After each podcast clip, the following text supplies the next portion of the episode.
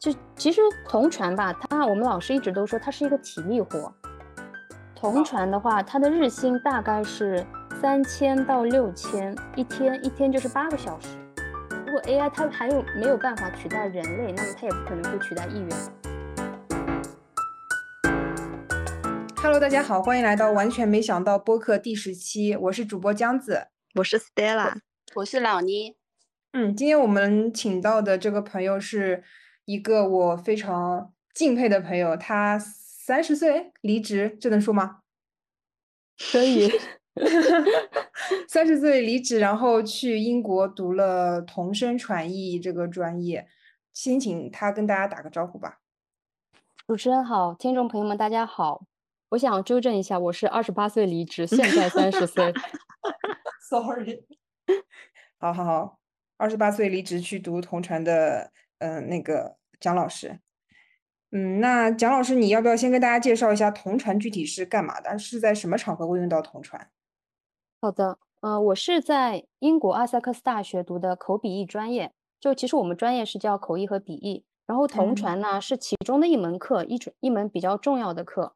同传就说同声传译嘛，在讲者开始讲话的大概两到三秒后，译员就开始翻译，所以是一个几乎同时的过程。一般是就是大型的肯定是国际会议嘛，需要用嗯。到双语的，然后同时还有就是，其实跟同传相对应的还有个叫做交传、交替传译，就是说讲者讲了一段话，然后我记笔记，他讲完我再开始翻一段，就是有会有哦是大家不是在同时说话的。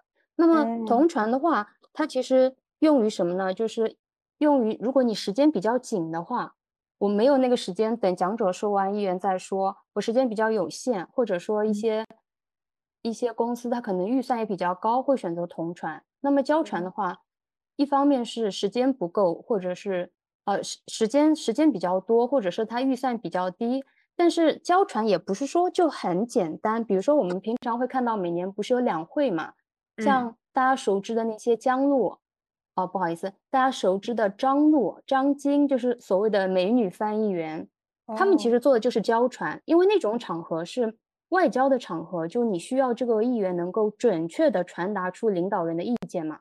那嗯同传的话，因为的确是同时说话，就是对于对我们分脑的要求比较高，是会有一些信息的遗漏的。哦，所以一般大会上看到那种戴着一个大家都戴着一个耳机，其实他们就是在听各各个呃翻译人员再给他们翻译成他们的语言，对吗？对，同传是这样设置的，就是一个会议室，你肯定会看到会议的角落里会有一个那种小隔间，我们称它为同传箱，然后里面是两个议员搭档，他们是戴着耳机听讲者的话，同时呢，他们嗯在输出，然后场上的观众也需要戴着耳机，他可以调不同的频道，他可以听讲者的原声，听议员的翻译。哦，这两那你们这两个人在一个箱子里面要怎么分配这个工作啊？因为我们说这是一个比较强度比较大的工作，所以是基本上是十五分钟一个换手，大家是互相就是搭配的。嗯我想到一部电视剧，就杨幂那个翻译翻译官，对对，对，它其实是就是讲的同传，哎，我没看，嗯，好像我也没看，我也没看。一部小 一部小说改编的。那那蒋老师，你是怎么想到要去读这个专业的啊？当时因为你离职的时候正好是国外疫情比较严重的时候嘛，就其实想出国的话，还是要下定一个很大的决心的。对，我是因为我本科学的英语专业嘛，然后我一直都很喜欢英语。其实如果要做翻译的话，你是首先需要有个平台嘛，那通常就嗯是读研或者出国。我本科毕业是考研，但是没有考上。没考上之后呢，就也没有再去考虑出国这条路，因为出国留学是也是需要提前一年准备的，所以我当时嗯就去工作了。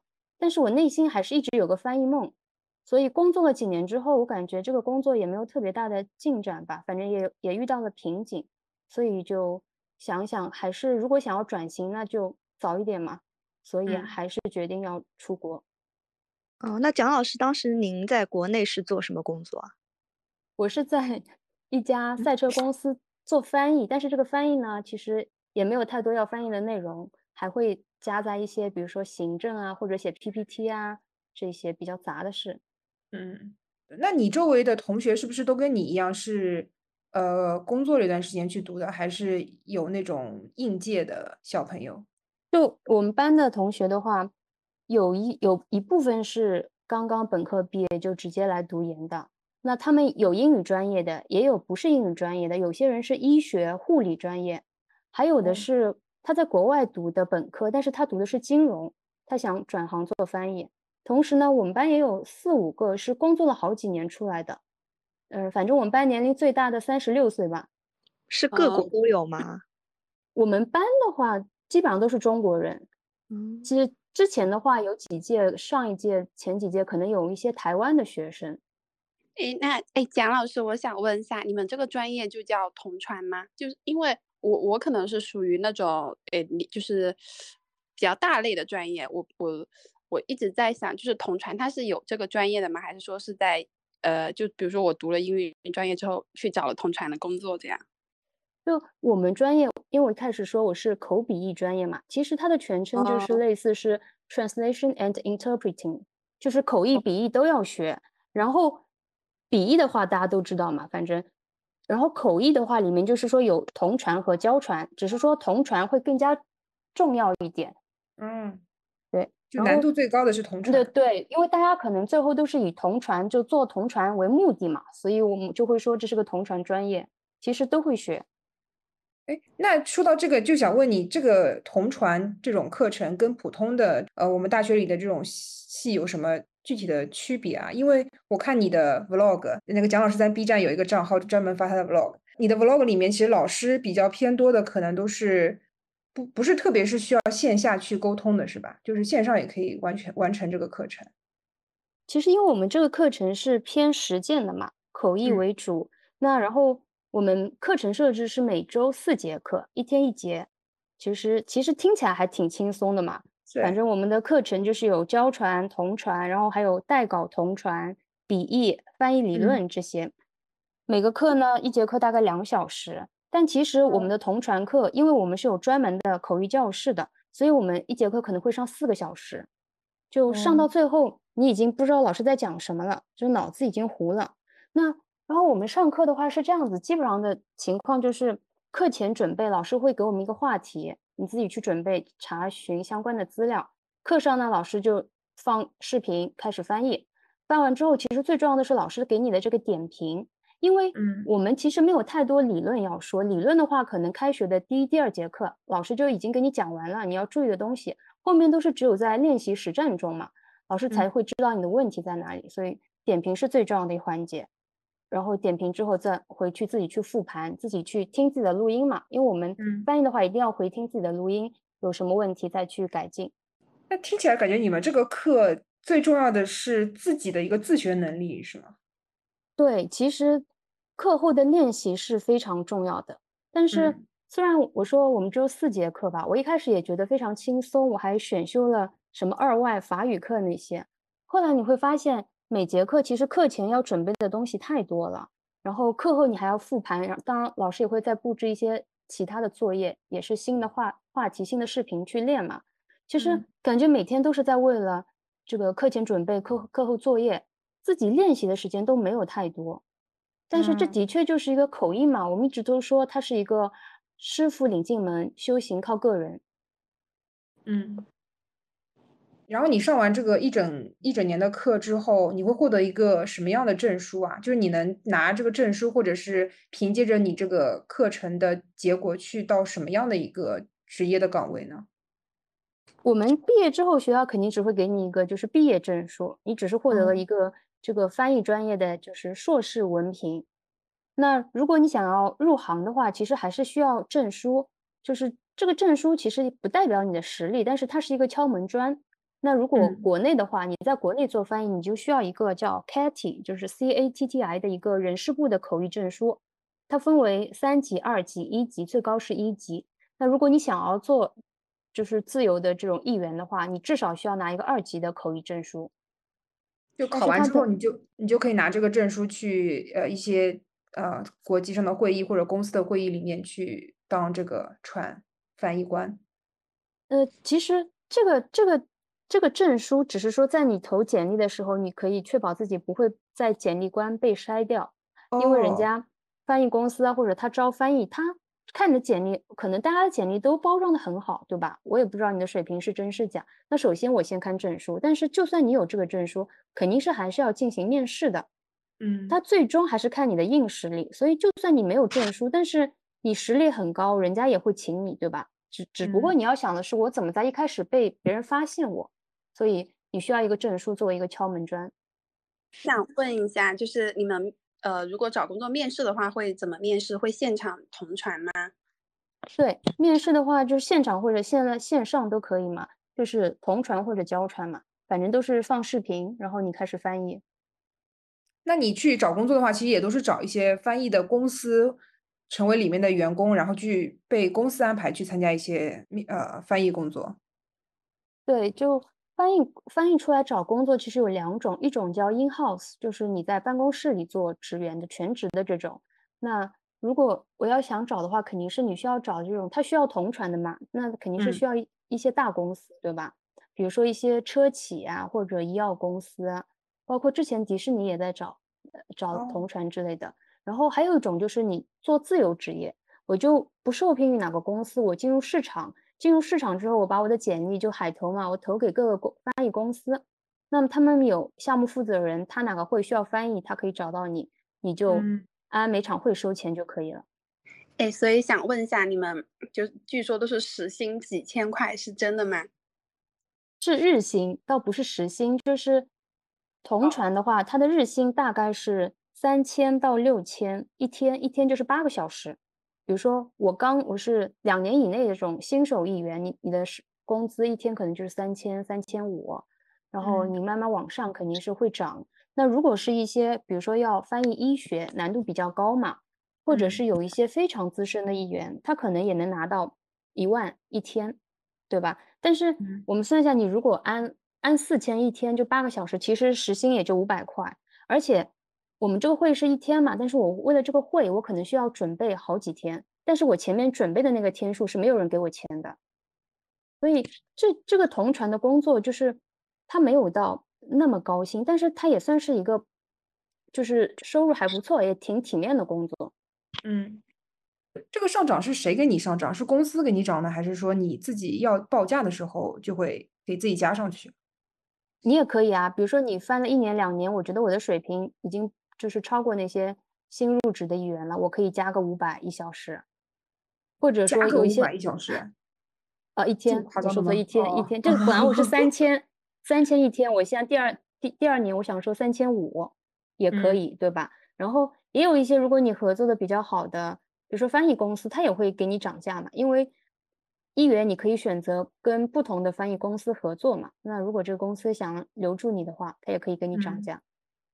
哎，所以的话，呃，如果是有那种很大型的国际会议的一个同传经验，对简历是不是很加分？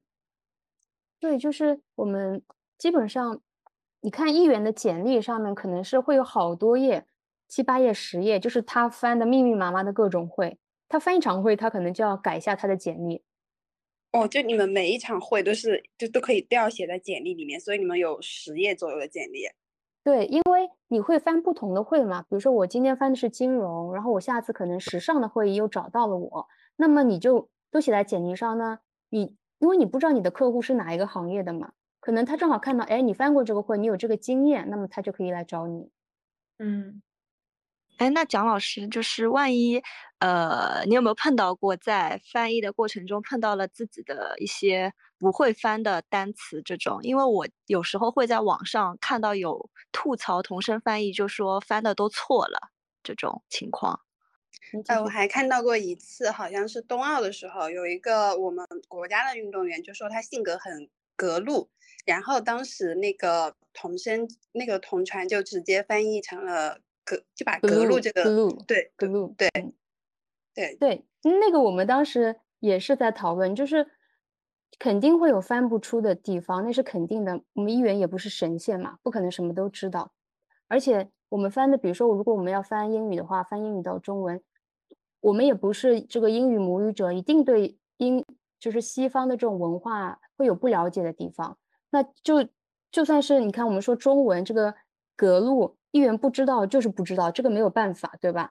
当时议员就是翻成了 glue，然后或嗯者说我们的其实解决办法就是你去猜测一个，或者说你直接不翻跳过。网上如果有什么会啊同传之后，这个议员基本上都是会被骂的。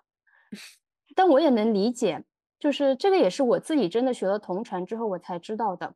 因为作为观众嘛，你听就是说你听到和你真的能说出来其实是不一样的。可能你觉得你听了个呃大差不差吧。但是真的让你说出来的时候，你发现没有那么简单，而且同传在那么一个高强度下吧，它需要几个小时都保持专注，其实一定会犯错误的。如果说在这种场合里面犯了错的话，都是可以被原谅的，是吧？就事后也不会有公司或者是企业来找你们问责。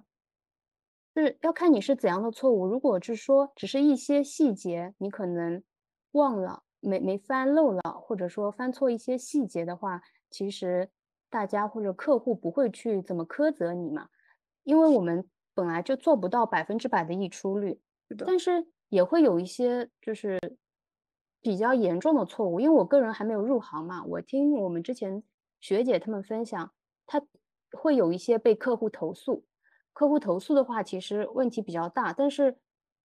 当然，客户也不会说你这一次没做好，他就就是再不录用你嘛。不过，但是如如果遇到投诉的话，其实也是比较严重的问题啦。通常来说不太会。哎，我想说，这个投诉是，比如是聘用你们的那一方投诉，还是说，呃，就是听到那个那个观众就听到你们同传的这个人投诉？通常是客户，因为观众的话，如果是一个大会，你想一下，可能有几百号观众。基本上，我觉得大多数观众还是比较善良的，就是他只要差不多能够听懂这个议员，就是传达出讲者的意思就可以嘛。那有的时候是，那除非只是重要的场合啊，比如说是，如果你是一个商务谈判，假设我们用到同传或者是不管是什么形式的翻译，比如说你把这个合同的金额翻错了，造成的这种损失，那肯定是不行的。如果你只是简单的一些有一些信息，有一些。差错的话，那可能也是可以弥补的，对吧？嗯嗯，哇，这样感觉同传压力好大。啊其实的确压力挺大的。对，哎，那老师你们会做完呃一单就休息个好几天吗？因为你们这个呃能量密度输出实在太太大了。我们就是我们学校会组织那种模会嘛，就是模拟一个大会，比如说两到三天，然后我们会邀请不同的讲者，然后议员呢就互相搭档来翻。基本上就是这个模会结束之后，我们真的是要睡一天，一方面是很累，然后还有一方面是觉得完成一件大事嘛，可以心安理得的躺平一天。就其实同传吧，他我们老师一直都说它是一个体力活，它不光是脑力活，最重要的是体力。所以同传议员的话，就平常一定要去健身。哦，对你很爱健身，我看你 vlog 里面经常会在宿舍里面跳操。对我就是为了以后做一个专业的同传议员准备嘛。真的吗？不是不是就是为了瘦身吗？也是啦。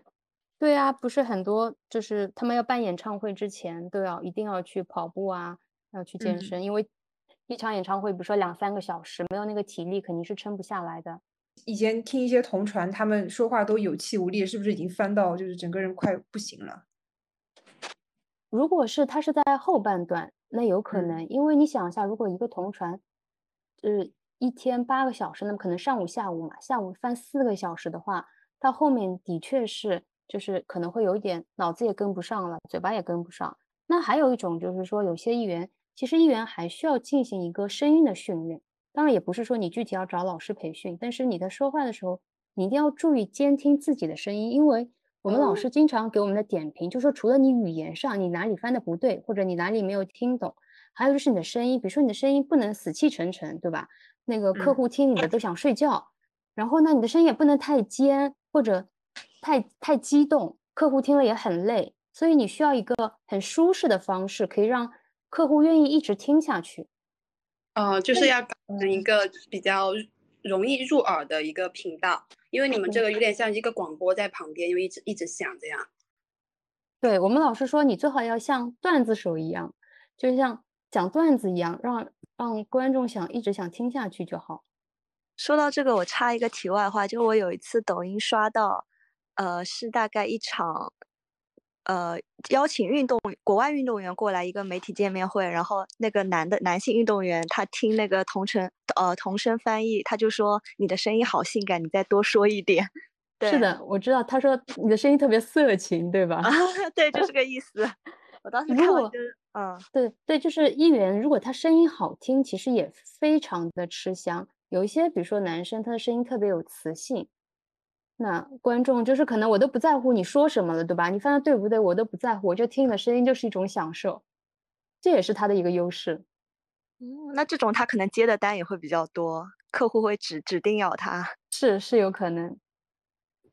哎，那像这种的话，他投简历的话，会不会再附一个自己的那个呃录制自己翻译的 demo 过去？对。我觉得应该不太会，因为说其实专业的议员，我还是希望你可以赞，就是认可我的这个翻译能力嘛。你如果只是说你说你的声音好好听，你长得好漂亮，其实也可能我觉得是对我们议员的一种不尊重，对吧？就希望更多的还是希望大家能听到我们的翻译的水平，然后如果声音好听是个加分项，那也不错。就想问一下老师，去读这个同传大概一年要花费多少钱？在英国留学的话？我们这个专业学费的话是两万英镑，差不多就是各个学校也差不多。如果学金融的话，可能会贵一点吧，可能三万怎么样都有。反正我们翻译专业是两万英镑。然后我这个专业是两年制，就是我们有一年也有两年。那我我是打算，我就想学两年的话，一个是基础打扎实一点，然后同时呢可以多在英国对吧感受一下。所以，但是我们第二年的学费是有一个折扣的，根据你第一年的这个成绩啊，有个奖学金，百分之十五到百分之三十三的折扣。其实可能，嗯，算下来第二年可能只要一万五，就省了五千镑，还是省了蛮多的。嗯，然后生活上的话，住宿费的话，根据你的选的房型嘛，你可以选那种就是一个 studio 公寓嘛，你就是有厨房，有单人的卫生间。或者你可以选择跟别人共用一个厨房，或者还可以说共用卫生间跟厨房，反正价格不一样。那基本上在可能在，呃三千到七千，就是人民币。我这个觉得房租我倒觉得还好，可能跟你在上海租房也差不多。差不多。对。然后生活费的话，其实跟房租差不多，我觉得。嗯，剩下差不多就是看你自己了。你平常买买买，或者你旅行啊这些费用，所以一年下来的话，呃，三十万以上，可能三十到四十之间，看你怎么花了。哇，还是蛮多的哎。对，是，对，其实不便宜，但是也还行。就是，而且因为主要是我觉得我们我们学校就第第二年有一个这个奖学金的折扣，就是等于说就已经省了五万块了。嗯。要不蒋老师，你再最后再给如果想读你你的这个专业的观众的话，给他们一些建议或者意见，这样。好的，呃，我觉得首先就是你一定要足够热爱这个专业，因为说实话，我们在英国的那两年，就是也有很挫败的时候。当你就发现你英语也说不好，中文都说不好的时候，你就会怀疑自己到底适不适合这个翻译专业。所以你一定要热爱这个专业，然后并且相信自己。然后还有就是，我们老师说的一句话，他说：“你永远要对文字和句子有敬畏之心，因为做翻译呢，其实就是一个在琢磨语言的过程。”然后我可以给一些，就是如果对翻译专业比较感兴趣的话，其实你们可以先平常可以自己练习，就是有两种练习方式嘛。一种的话，你可以做一个无笔记的复述，这个是练习记忆和逻辑的。就是说，你可以听一段，比如说三分钟的中文演讲，听完之后不记笔记，然后你再用中文复述出来；或者说，你可以听英文的演讲，然后用中文说出来。就我们先还是我们的这个目的用中文，这样子会简单一点。同时呢，平常还可以做一个叫做 shadowing，就是影子跟读。这个呢是练分脑的，就是你一边要听一边要说，就是你放一段视频嘛。它开始了两到三秒之后，你就跟着他说，你不用做翻译，你就跟着他说，去重复他说的话就行。这个可以帮助我们练习这个多任务和和分脑的这个能力。嗯，那你们中间有同学就是因为坚持不下去就不读了，或者是就转专业吗？我们就是我们两年制的第一年有一个男生，他的确是没有读，但是他是因为可能跟家里有一些矛盾，那所有的同学都是坚持读下来，但是有一些同学他也可能在第一年或者第二年的时候，他就意识到自己的确不适合做翻译，那么他可能转行，但其实翻译转行也很厉也也很简单，因为。翻译的话，说实话，除了翻译能力，就是语言能力之外，因为我们每次做一个大会，你都需要准备，你需要去查资料，就是各种呃搜集资料的能力啊、统筹啊，然后你的逻辑其实都不错的。如果你要转行去其他公司的话，都是比较简单的。所以有一些人可能是最后不会做翻译的。那而且翻译这个市场现在其实它也不是很大，再加上现在疫情嘛，其实国际会也少。如果你想要刚毕业就做自由译员的话，其实也比较难。但是你要去公司找一个工作，找一个不管是翻译岗位还是其他岗位的话，我觉得这个这个专业都还是挺吃香的。那说到这个呃，现在这个产业这个行业来说，其实像很多一些嗯大厂，他们都在做一些同传的软件。那这种呃软件类的产品会对同传这个行业有什么挤压吗？嗯。对我们一直也会考虑这个问题，就是说所谓的人工智能会不会取代翻译嘛？有一些同学也会比较担心。那我就想问你们一个问题，就是说你们有没有用过机翻？然后你们满意吗？不满意。哎，对，不满意。但是没钱，只能用机翻。就应急的时候可能会去用一下机翻。就是这个问题，就。我们平常就是做笔译的时候，我们可能也会借助一下机翻，然后再去改嘛。但是你会发现，你改起来比自己翻还要累，因为它那个机翻，它的确达不到那个水平。如果说你平常只是去旅游，你就点个菜，你用一下谷歌翻译是可以的，对吧？但是大会的要求是非常高的。其实早些年的时候，不是有一些公司，他们说所谓他们大会都是用同传嘛，就是自己的同传软件，其实他们背后是有同传译员的。他们只是，他们是让让同传译员在翻译，然后用他们的软件去识别译员说的话，然后把它显示在大屏幕上。我操！就那其实是一个造假的过程，对不对？是啊。对，那其实我觉得这个软件的话，它可以成为我们译员一个很好的帮手。就我在准备的时候，我借助它，我可以少花很多时间。那么就是低端的市场，如果一些水平比较低的译员是有可能被取代的，但是。高级的议员其实他们的需求反而更大，而且在翻译中还有一个什么问题，就是因为 AI 嘛，人工智能它毕竟不是人。我们在我们人在演讲的时候，你说一些双关，说一些笑话，这个 AI 它能听得懂吗？它肯定听不懂。那这个时候就是人是有感情色彩的嘛。那所以议员，我认为在这个如果 AI 它还有没有办法取代人类，那么它也不可能会取代议员。呃，类似于就是有些呃，比如说我们译员都翻译不出那个格路，那 AI 更不可能了。好，那今天就谢谢蒋老师，我们今天的播客就到这里吧。谢谢大家，拜拜。谢谢蒋老师，拜拜，拜拜，拜拜。